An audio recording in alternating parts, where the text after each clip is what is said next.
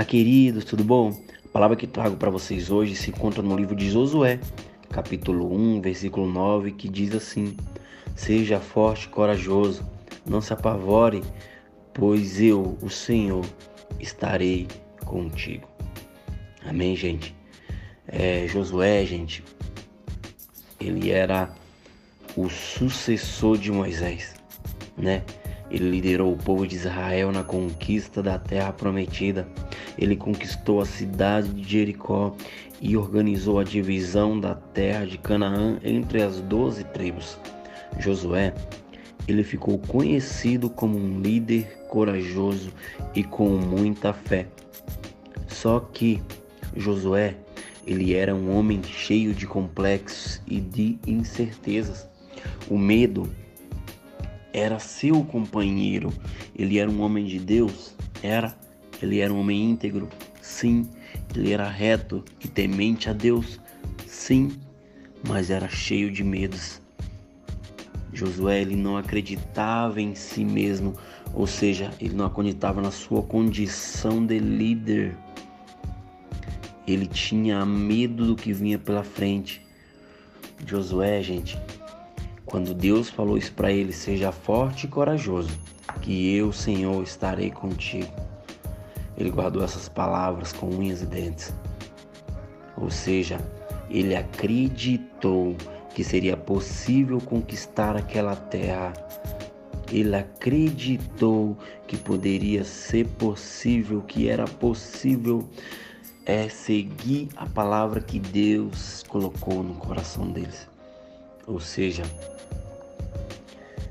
nós temos que acreditar naquilo que Deus já colocou em nosso coração. Deus ele vem falando com, conosco a todo momento. Ele vem falando ao teu coração. Basta você estar sensível ao que ele quer derramar sobre a tua vida, né? E nós, família, nós, queridos, temos que acreditar no sobrenatural de Deus. Temos que acreditar que, os, que o Deus que fez Josué vencer aquela batalha e conquistar aquela terra, ele é fiel para cumprir. E se a gente unir a nossa fé com a palavra de Deus, ninguém nos segura. Porque a palavra de Deus está escrita em Marcos capítulo 9, versículo 23. Se você pode crer, tudo é possível para aquele que crê. Ou seja, gente, a única coisa que temos de fazer é ter fé e crer. É unir a tua fé com a palavra de Deus, para que você venha ter seus sonhos realizados, para que você venha ter uma vida plena, para que você venha ter aquilo que você tanto sonha. O pensamento de Deus, ele é diferente dos nossos pensamentos, né? A palavra dele fala: Eu sei os pensamentos que eu tenho ao teu respeito, pensamento de paz e não de mal, para te dar um futuro que você tanto deseja. Ou seja, os pensamentos de Deus não são os nossos pensamentos. E ainda que venhamos planejar, ainda que venhamos sonhar, saiba que Deus ele é poderoso para fazer infinitamente mais daquilo que você pensava que já estava acabado. Não pense que já estava acabado, porque Deus ele me manda nessa manhã te falar: acredite, tenha fé, porque o impossível vai acontecer.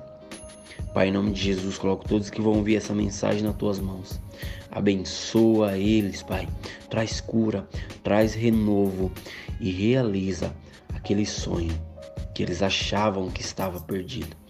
Em nome de Jesus. Amém e amém. Amém, gente. Deus abençoe.